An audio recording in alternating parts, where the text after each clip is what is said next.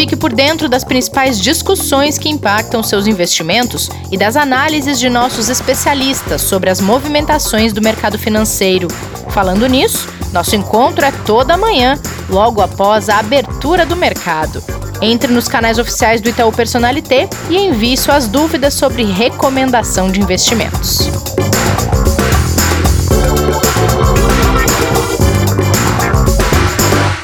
Bem-vindas, bem-vindos ao Investidor em Foco desta quinta-feira, dia 12 de novembro. No nosso cardápio de hoje, medidas do governo para impulsionar a economia, presidentes de bancos centrais reunidos em evento online e um papo bem especial sobre inovação, transformação digital diversidade e, claro, investimentos. Kleber, tudo bem por aí com você? Bom dia, Rê, tudo bem e você? Tudo bem, tudo certo. Kleber, tenho aqui um super desafio, porque nós no último episódio falávamos muito animados com aqueles seis dias seguidos de pregão em alta na Bolsa Brasileira. Quer dizer que esse bom humor ele começou a arrefecer? Mais ou menos, né? Na verdade, assim, a gente teve um bom humor muito ligado a tudo que está acontecendo no mercado externo, né? A gente não teve nenhuma mudança de fato no mercado local aqui. Sim. O investidor naturalmente foi acompanhando essa esteira de otimismo internacional que tem um reflexo direto aqui no nosso mercado. E a gente acabou, como a gente comentou um pouco ontem, né? Tendo algumas empresas com preço descontado, né? Tendo possibilidade também da gente por estar muito mais barato, acabar tendo um investimento um pouco maior, até principalmente por investidores até de fora do país que olham com algumas oportunidades e aqui também o investidor local olhando e falando, bom, tem uma alternativa aqui de eu entrar numa, na bolsa agora que acabou ficando com desconto e eu tenho uma visão melhor do cenário lá de fora. E aí ontem a gente teve um dia um pouco mais com o investidor olhando para a nossa realidade local né? Sim. E aí aquelas dúvidas e preocupações que a gente tem aqui voltaram a pesar, né? Então, tanto as questões com relação às perspectivas de privatizações, né, tipo de quando elas vão acontecer, né? Os planos de reformas, né, que eles estão estagnados, a gente sabe que eles estão lá para serem discutidos, mas tipo, quando que eles vão andar e quando que isso vai acontecer, né? E principalmente aquilo que a gente falou dos discursos, né, que acabaram gerando dúvidas se a gente vai ter extensão de auxílio emergencial, se não vai, se isso pode ou não impactar e quanto o teto de gastos. Então isso acabou Pois gerando é. ruído e impactou um pouquinho o mercado. A gente viu uma pequena queda da bolsa, se considerado toda a alta que a gente teve no mês, que ainda está bem positivo. E esse ruído que você mencionou, ele está sendo uma grande atenção dessa quinta-feira uh, nos jornais, nas, no, no, no governo em si, porque tem várias conversas. A gente mencionou no episódio anterior aqueles desafios todos da equipe econômica em manter algum tipo de auxílio às famílias mais atingidas pela pandemia e também como além da, de uma forma de renda também para fazer a economia girar, para tentar impulsionar essa recuperação. E aí, Kleber, essa discussão, além da, da possibilidade de criar um programa em substituição ao Bolsa Família, tem também essa possibilidade de um programa de microcrédito para esses trabalhadores informais que vão deixar de receber o auxílio emergencial logo que ele terminar de ser concedido a, a quem, a- ao público que ele é concedido hoje. Só que aí tem esse outro lado todo do teto de gastos, ou seja, é, é um equilíbrio bastante difícil de conseguir fazer, né? É, quando a gente olha para valores individuais, né, desse, desse microcrédito, os valores eles até que não são tão altos pensando, né, no que seria para o financiamento aí de pequenos negócios, né. Quando a gente vê é, o tamanho que ele pode chegar, aí sim o impacto para o teto de gastos pode ser muito grande. Por quê? Sim. A Caixa Econômica Federal, segundo que foi apurado, já tem condições de oferecer algo próximo em 10 bi de reais, tá, para financiar essa nova linha de crédito. Só que o valor que o governo gostaria e que poderia até chegar atinge talvez 25 bi com a implementação de novas medidas que estão em estudo, tá? E o Uhum. valor do empréstimo ficaria então ali entre 1.500 e 5 mil reais, tá? Dentro desse programa.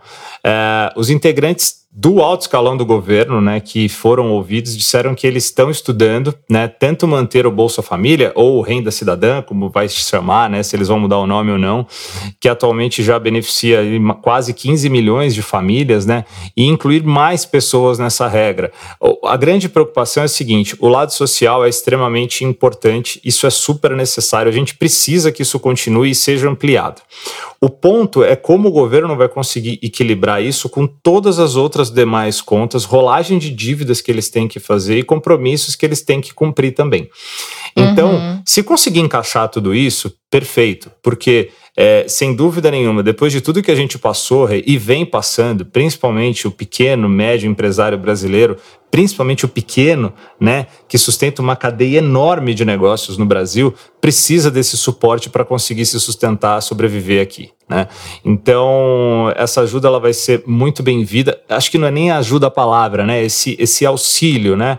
Esse suporte por um período, mas é muito importante que ele também não venha ferir muito aquele que já está bastante machucado, que é o nosso fiscal, e a gente sabe que isso é super preocupante e importante para que a gente não tenha problemas maiores no futuro. É, que pode trazer consequências bem ruins, né, para as contas e também para a uhum. imagem do Brasil, né, Kleber? Sem dúvida, sem dúvida. Bom, para a gente fechar nosso giro pelos mercados, tem um evento online hoje que vai reunir a presidente do Banco Central Europeu, o presidente do Fed e o presidente do Banco Central da Inglaterra.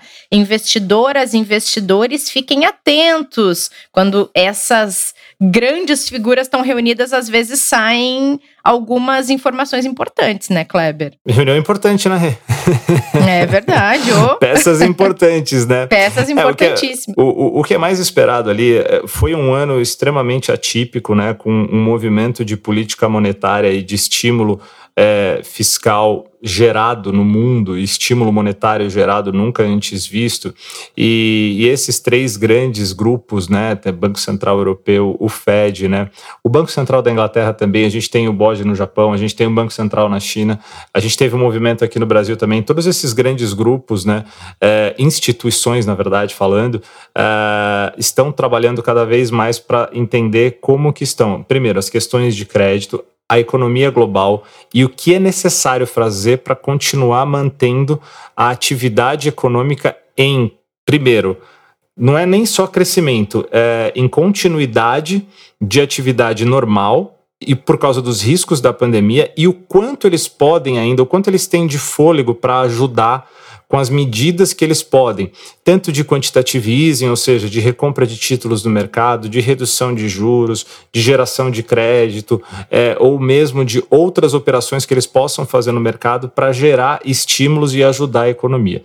Então, dessas reuniões, né, o que se espera normalmente é que saiam-se informações que gerem positividade para o mercado do ponto de vista de dizer assim: olha, os bancos centrais vão dar tais suportes ainda para que a economia possa se sustentar num período que a gente ainda possa passar de dificuldade nos próximos meses, que é esperado, né? Por mais que a gente torça que saia logo aí uma vacina, que a gente tenha um, um começo de 2021 diferente, a gente vai ter um período ainda de adaptação e muita coisa deve rolar até que a gente volte à normalidade. Com certeza, se é que vai ter uma normalidade, né, Kleber? Ou Teremos, vai ter né? uma situação diferente, talvez. é, exatamente. Bom, gente, a gente tem um convidado hoje que é um cara que tem muita história para compartilhar com a gente. O Moisés Nascimento é Chief Data Officer do Itaú. Depois eu vou pedir para ele explicar o que isso significa exatamente, porque a gente sempre traz os cargos em português, mas esse aí ficou mais difícil.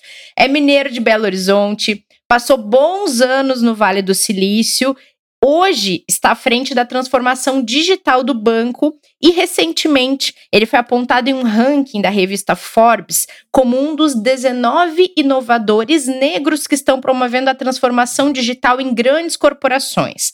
Não preciso dizer que a gente vai falar aqui sobre diversidade, inovação, dados que, que isso tudo tem a ver com a experiência de vocês, investidoras, investidores, Então vamos lá, bem-vindo Moisés, é um prazer ter você aqui no Investidor em Foco, obrigada por aceitar nosso convite. Renata, é um prazer estar aqui com vocês, muito obrigado pelo convite e vamos lá, estou animado com o papo. Obrigado a você Moisés, seja muito bem-vindo. Obrigado, obrigado Kleber. Bom gente, queria Moisés, para a gente até conhecer um pouquinho da sua história e tudo mais, saber como você foi parar no Vale do Silício, é um dos grandes... Uh, desejos de muita gente que trabalha com essa área de tecnologia, de inovação, é passar um tempo lá, conhecer como as coisas são feitas e transitar por aquelas empresas gigantes que estão fazendo essa transformação digital toda que a gente acompanha.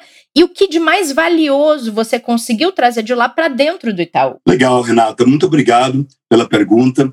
É a minha história, como você já começou a contar, né? Eu sou de Minas Gerais, onde eu cresci Ainda na adolescência, né, comprei um computador, comecei a desenvolver sistemas de dados e me apaixonei pelo tema. Dali eu fiz toda a minha carreira em dados, apesar do meu curso superior ter ficado na área de administração de empresas. Então, no final dos anos 90, eu virei consultor internacional, trabalhando em sistemas de alta performance através da América Latina, em vários países, como a Argentina.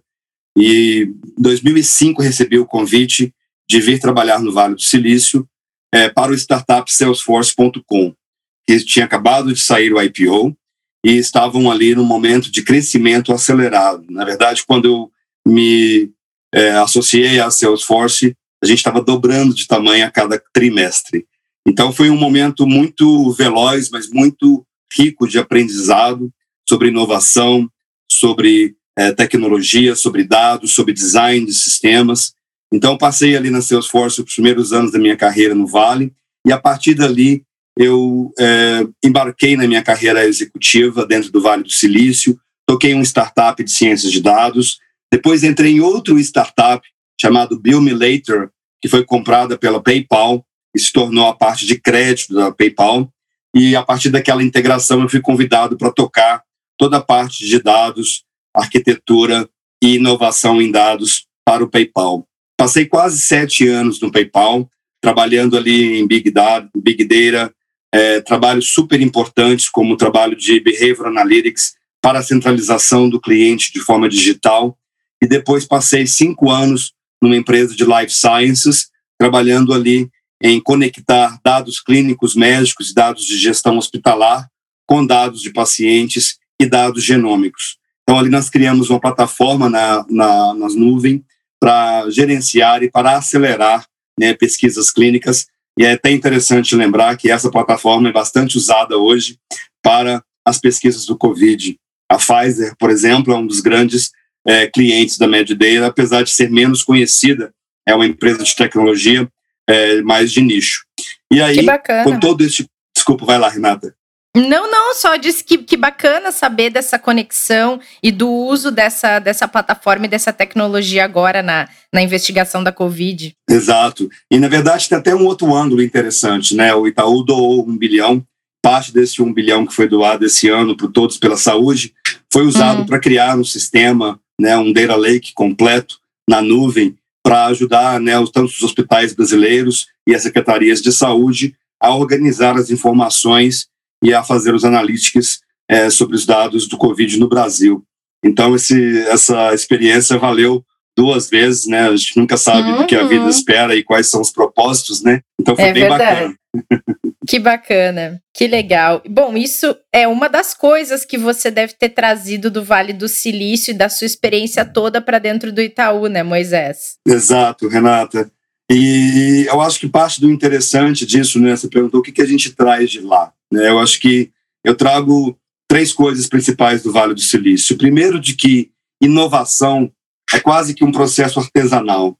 Né? A gente às vezes fica pensando muito grande e se esquece de inovação se faz com pequenas ações dia a dia, né? Isso é um pouco da, da teoria por trás de Agile Methodology, né? Então você vai iterando ali produtos com pequenos, né, passos de inovação e isso vai se tornando algo né, muito maior quando a sinergia né, dessa plataforma digital ela começa a se combinar.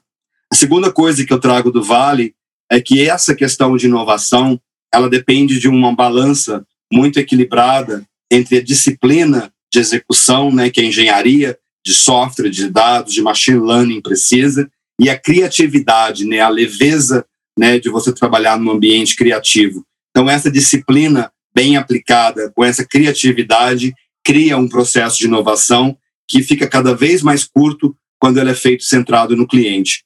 E o terceiro ponto né, se relaciona à diversidade e inclusão. Então, quanto mais a gente percebe essa, esse shift né, de fazer o produto e colocar na mão do cliente, ao invés de entender o cliente e aí desenvolver um produto baseado nas necessidades dele e nessa nesse produto desenvolvê-lo e evoluí-lo de acordo com as necessidades do cliente, né? E quanto mais você muda para esse paradigma, mais importante fica o processo de diversidade e inclusão. Então, as empresas que são mais bem-sucedidas nisso são as empresas que mais têm na sua gama uhum. de produtos digitais, na sua gama de tecnologia, né, no seu processo de tecnologia, um, uma inclusão que representa essa base de clientes. Então, a gente tem uma oportunidade muito grande aqui dentro do Itaú e no Brasil, de forma geral, de acelerar a inovação através dessa inclusão. Moisés, e, e te ouvindo aqui é, com toda essa sua história, né, e vindo de um, de um de setores, né, que estão obviamente todos ligados ali em tecnologia, mas aí vindo para um setor financeiro em que segurança é algo que a gente fala praticamente todos os dias com os nossos clientes, né? É uma das principais preocupações, né? É, e é aquilo que mais traz credibilidade também, uma das coisas que mais traz credibilidade para quem acompanha, né? Para quem aposta, né? Em colocar seus recursos num banco, é, tudo isso que você colocou da inovação, da engenharia, da diversidade para a construção de tudo isso que as áreas de tecnologia fazem, né?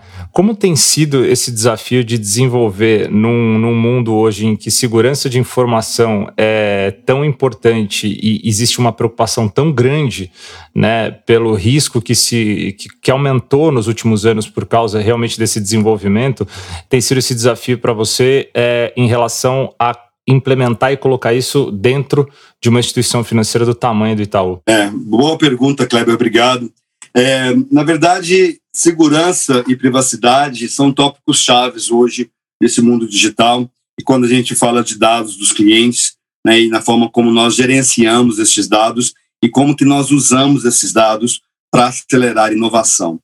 É, esse processo passa né, por uma cultura de trabalho ético, né, que o Itaú, uma das coisas que me atrai no Itaú, que me atraiu no Itaú, é essa levada humana e ética que nós temos aqui na nossa evolução constante.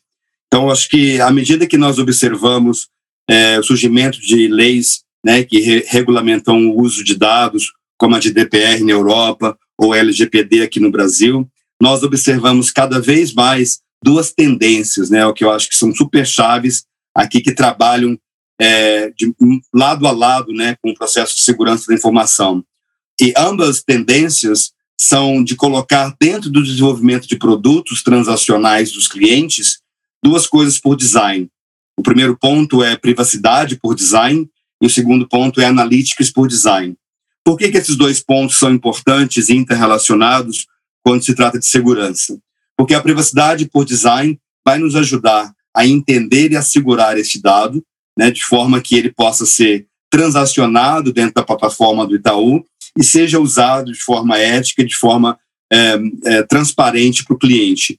E o Analytics by Design ele vai é, diminuir essa distância né, entre o desenvolvimento de novas features de produto né, e a inovação, né, porque é, o parte do, do core né, do processo agile é você estar constantemente inovando e você estar mais aberto a um erro aí, né, um aprendizado constante que não pode ser relacionado à segurança. Então, privacy by design e analytics by design são dois tópicos que andam uhum. lado a lado aí com a nossa capacidade de inovar de forma segura. Legal. Muito bom.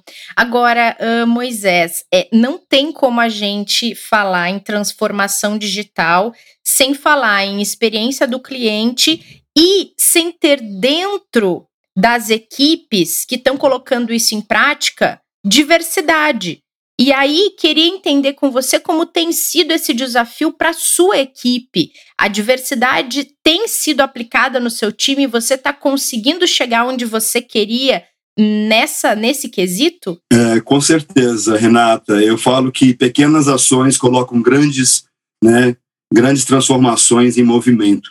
Eu li essa frase uma vez e sempre a trago comigo. Ano contra ano, né, eu entrei no Itaú em abril do ano passado, em abril de 2019, e nós fizemos um trabalho aqui, na minha opinião, que mais move o ponteiro do ponto de vista de diversidade e inclusão é a educação, né, a iluminação das pessoas, é a consciência das pessoas. E neste contexto, né, o, o treinamento de vieses inconscientes, porque na maior parte das vezes nós excluímos não porque queremos excluir, mas porque estamos no automático.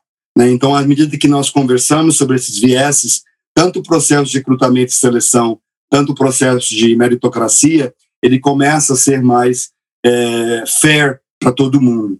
Então, ano contra ano na tecnologia, só para te dar uma ideia de números, né, nós crescemos mais ou menos 400% né, no nosso, é, é, na nossa equipe de tecnologia, e aí encontramos ali uma ótima oportunidade de influenciar desse ponto de vista de como incluir, né, principalmente, né, gênero, né, raça, uh, LGBT, orientação sexual, é, pessoas com deficiência. Então nós fizemos um trabalho bastante expansivo dentro da tecnologia e olha que legal, ano contra ano, né, quando nós olhamos os números, nós conseguimos dobrar o número de mulheres que nós é, é, contratamos em tecnologia, lembrando que mulheres no mercado do Brasil em tecnologia é, já é um desafio né, do ponto de vista sistêmico, né?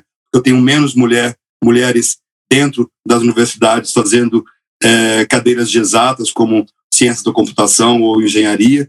Então, a gente conseguiu dobrar o número de mulheres, e olha que interessante, em raça, nós conseguimos aumentar em 100%, né, ano contra ano, a quantidade de negros, é, de pretos e pardos que nós contratamos dentro do Itaú.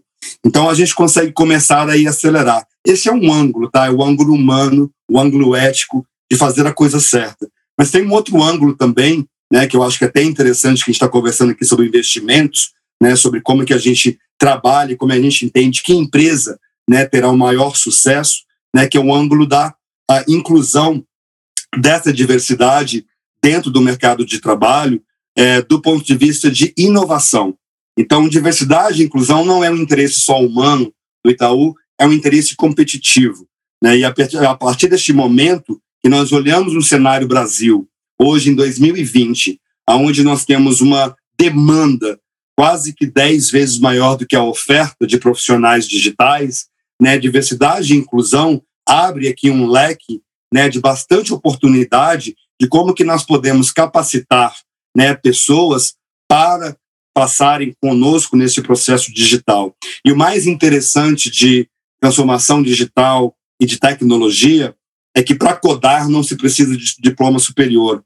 Então nós temos aqui no Brasil, né, apesar de termos o desafio de como contratar, de como ter capacidade né, em talentos para executar essa transformação, nós também temos aqui uma oportunidade de como incluir mais para assim resolver esse desafio de inovação que temos. Excepcional, mas eu estava te ouvindo aqui e, e pensando um pouco que você estava falando dessa parte tanto de dados quanto humanas.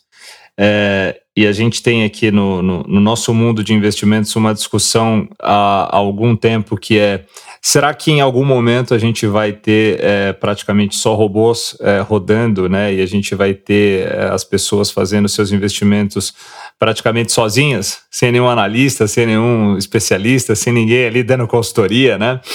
é, e eu, eu ouvi em um dos seus, um, eu não lembro agora se foi podcast ou uma das suas entrevistas, em você falando que é, para o americano, uh, o, já está no DNA dele uh, o estudo de dados, né? Eles já crescem, uh, me corrija se eu estiver errado, eles já crescem com essa cultura, né?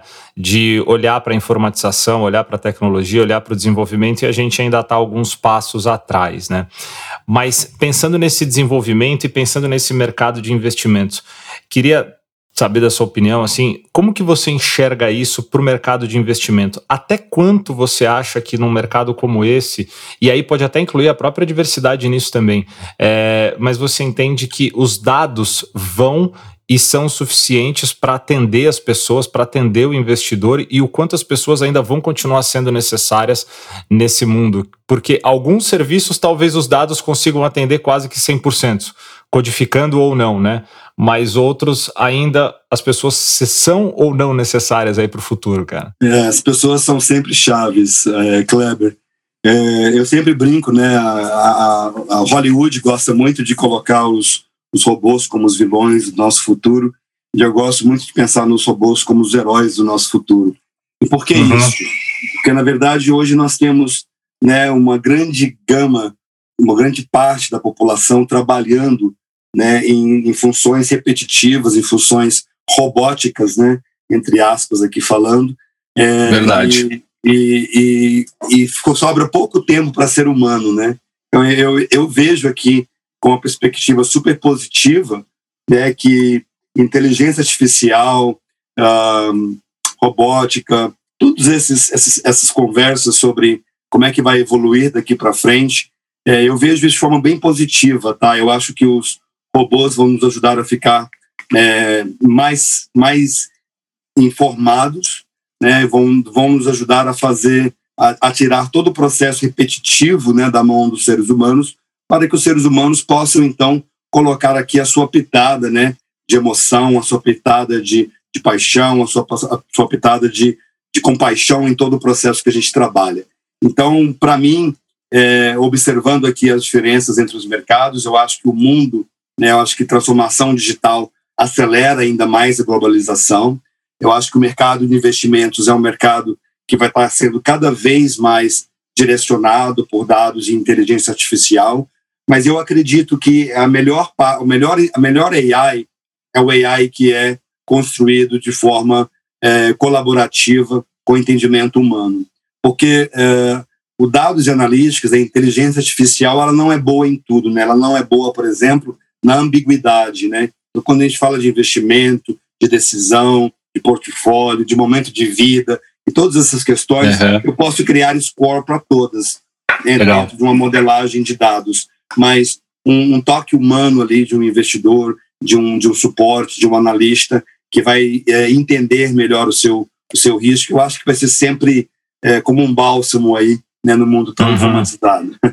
Bela palavra. Boa, legal. Legal, gostei também. Agora, Moisés, eu quero aproveitar sua presença aqui. A gente teve, a gente tem conseguido, e é uma coisa muito legal que esse podcast ele está criando, que é a gente tem conseguido trazer assuntos que nem sempre são mercado financeiro e, e investimentos e finanças e educação financeira, mas assuntos relacionados à nossa vida no geral, à sociedade em que a gente vive para tentar também mostrar que uh, o, cuidar do seu dinheiro, cuidar da sua saúde, cuidar da sua casa, da sua família, essas coisas todas elas estão relacionadas, né, para cada pessoa de uma maneira uh, combinada. Não, o, falar em dinheiro, em finanças, não tem que ser algo à parte, mesmo que as pesquisas com, uh, hoje em dia ainda mostrem que as pessoas têm muito medo, sim, de falar desse assunto. E aí, fugindo um pouquinho dele, e aproveitando que a gente começou a falar sobre essa questão de diversidade e a importância dela estar presente, inclusive nos investimentos,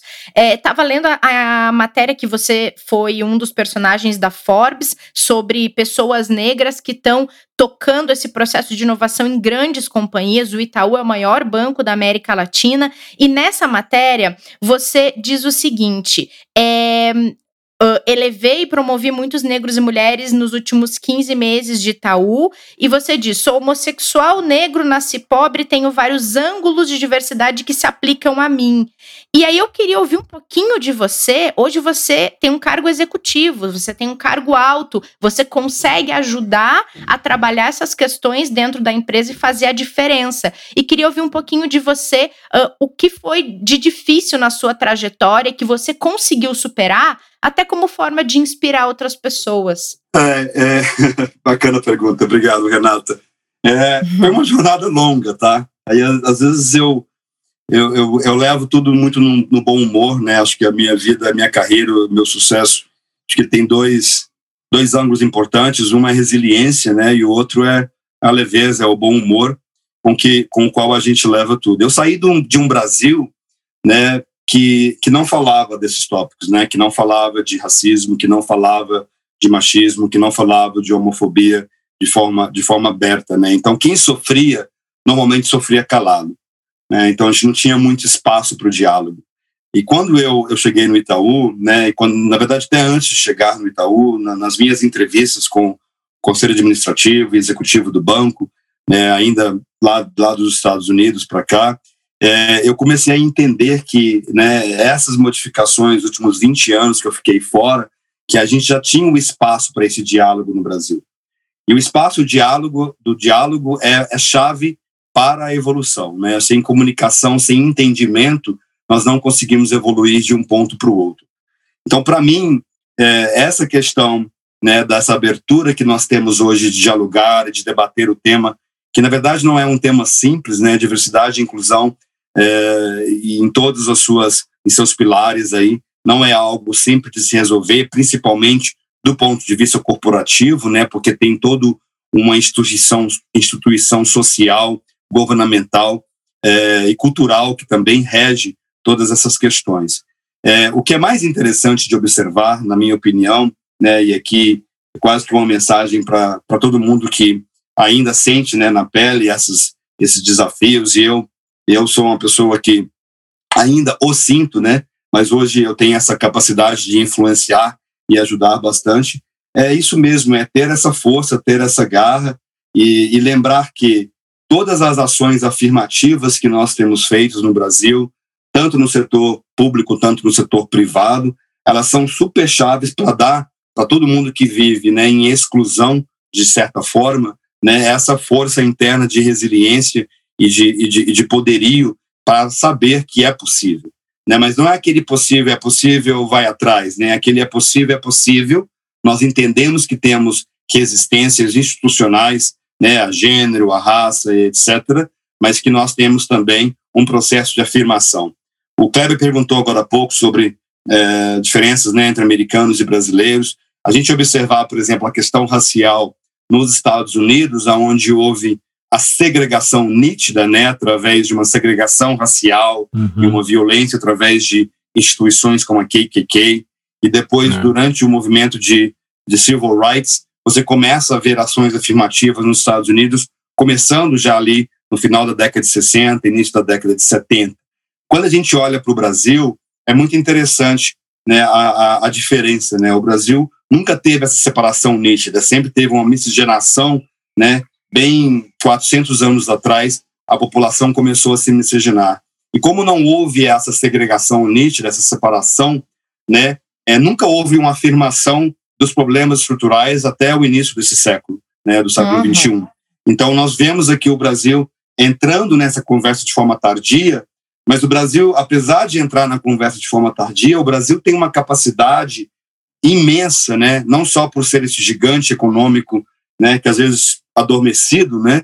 Não só por ser esse gigante econômico, mas por ser este país que tem, né? Da sua população a maior parte sendo, né? É, de origem afrodescendente.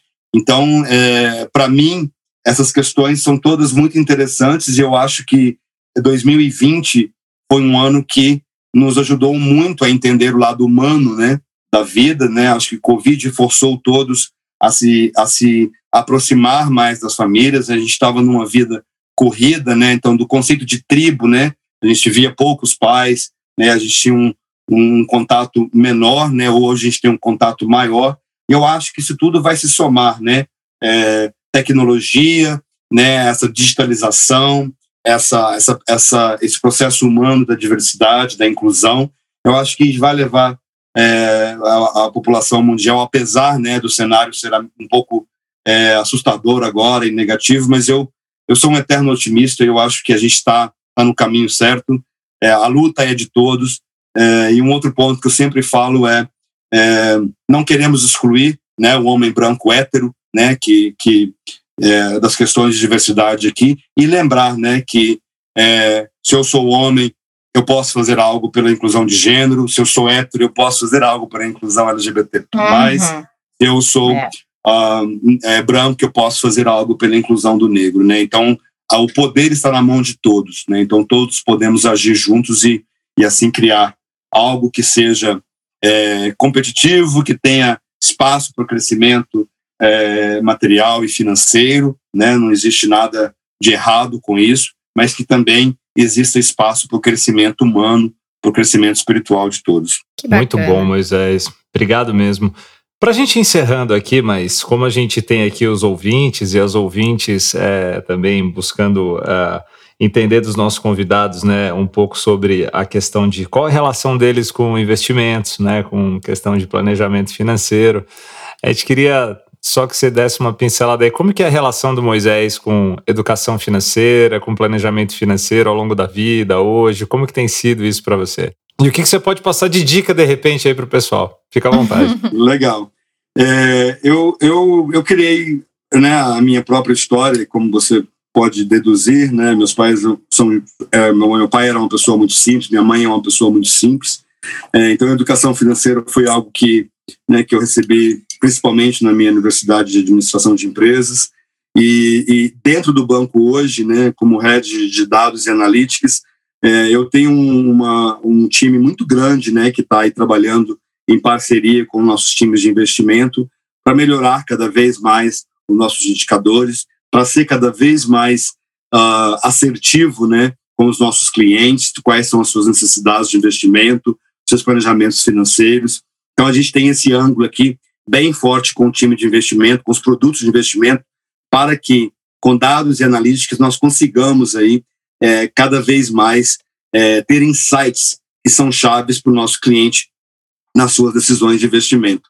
Então, eu acho que esse é o ângulo que eu mais é, tenho colaborado aqui. A gente tem uma parceria muito forte entre o nosso negócio de investimentos e o nosso time de dados e analíticas, e nós temos cada vez mais acelerado né, esse poder de transformação né, de digital dentro do nosso portfólio de produtos de investimento para conseguir cada vez mais sermos assertivos e aí e tratar bem, cuidar bem dos nossos clientes, porque os seus investimentos, né, são os seus planos de vida, são os seus planos de aposentadoria, são os seus planos de educação dos filhos. Isso é tudo é. muito chave para a gente, porque o cliente sempre em primeiro lugar aqui dentro do Itaú. Excelente. Legal. A gente até conversou com o Cláudio em outro episódio, Moisés, sobre a, essa questão toda do uso de algoritmos e dados para qualificar esse sistema e esse processo de recomendação que é tão rico para o banco, né? Que o banco valoriza tanto que pode usar a inteligência artificial para qualificar tanto isso e chegar bem mais perto daquilo que as pessoas estão buscando quando vem investir no Itaú. Bem alinhado com isso que você falou. Ele também gosta muito desse assunto, inclusive. É, eu, eu e o Cláudio batemos papos imensos aí sobre tecnologia, inovação, dados e analytics. O Cláudio é um super parceiro aqui dentro da, do Itaú em tecnologia. É, e é super legal mesmo trabalhar com ele. É um cara iluminado. É verdade. De vez em quando ele aparece aqui para trocar uma ideia com a gente. Moisés, obrigada pela sua disponibilidade. Foi super legal. Imaginei que a gente ia conseguir conectar vários assuntos nesse papo com você. Você é um entusiasta da comunicação também, né? É, eu sou, eu sou, eu sou um eterno otimista, sempre. É. Muito obrigada. Muito obrigado bom. Vocês. Obrigado, obrigado Moisés, mais uma vez, viu? Legal, obrigado. Tchau, tchau. Valeu, parabéns pela história e a gente espera você mais uma vez aí no futuro, com certeza. Volte mais vezes. Será um, será um prazer, Kleber. Obrigado. Obrigado. Obrigada, gente. Obrigada, Kleber, Moisés, todo mundo que acompanhou o episódio de hoje. Lembrem-se que tem live hoje às 7 horas da noite nos canais do Itaú Personalité, não percam. E a gente se encontra no próximo episódio para tomar aquele café com canelas. Até lá! Fique por dentro das principais discussões que impactam seus investimentos e das análises de nossos especialistas sobre as movimentações do mercado financeiro. Falando nisso, nosso encontro é toda manhã, logo após a abertura do mercado. Entre nos canais oficiais do Itaú Personalité e envie suas dúvidas sobre recomendação de investimentos.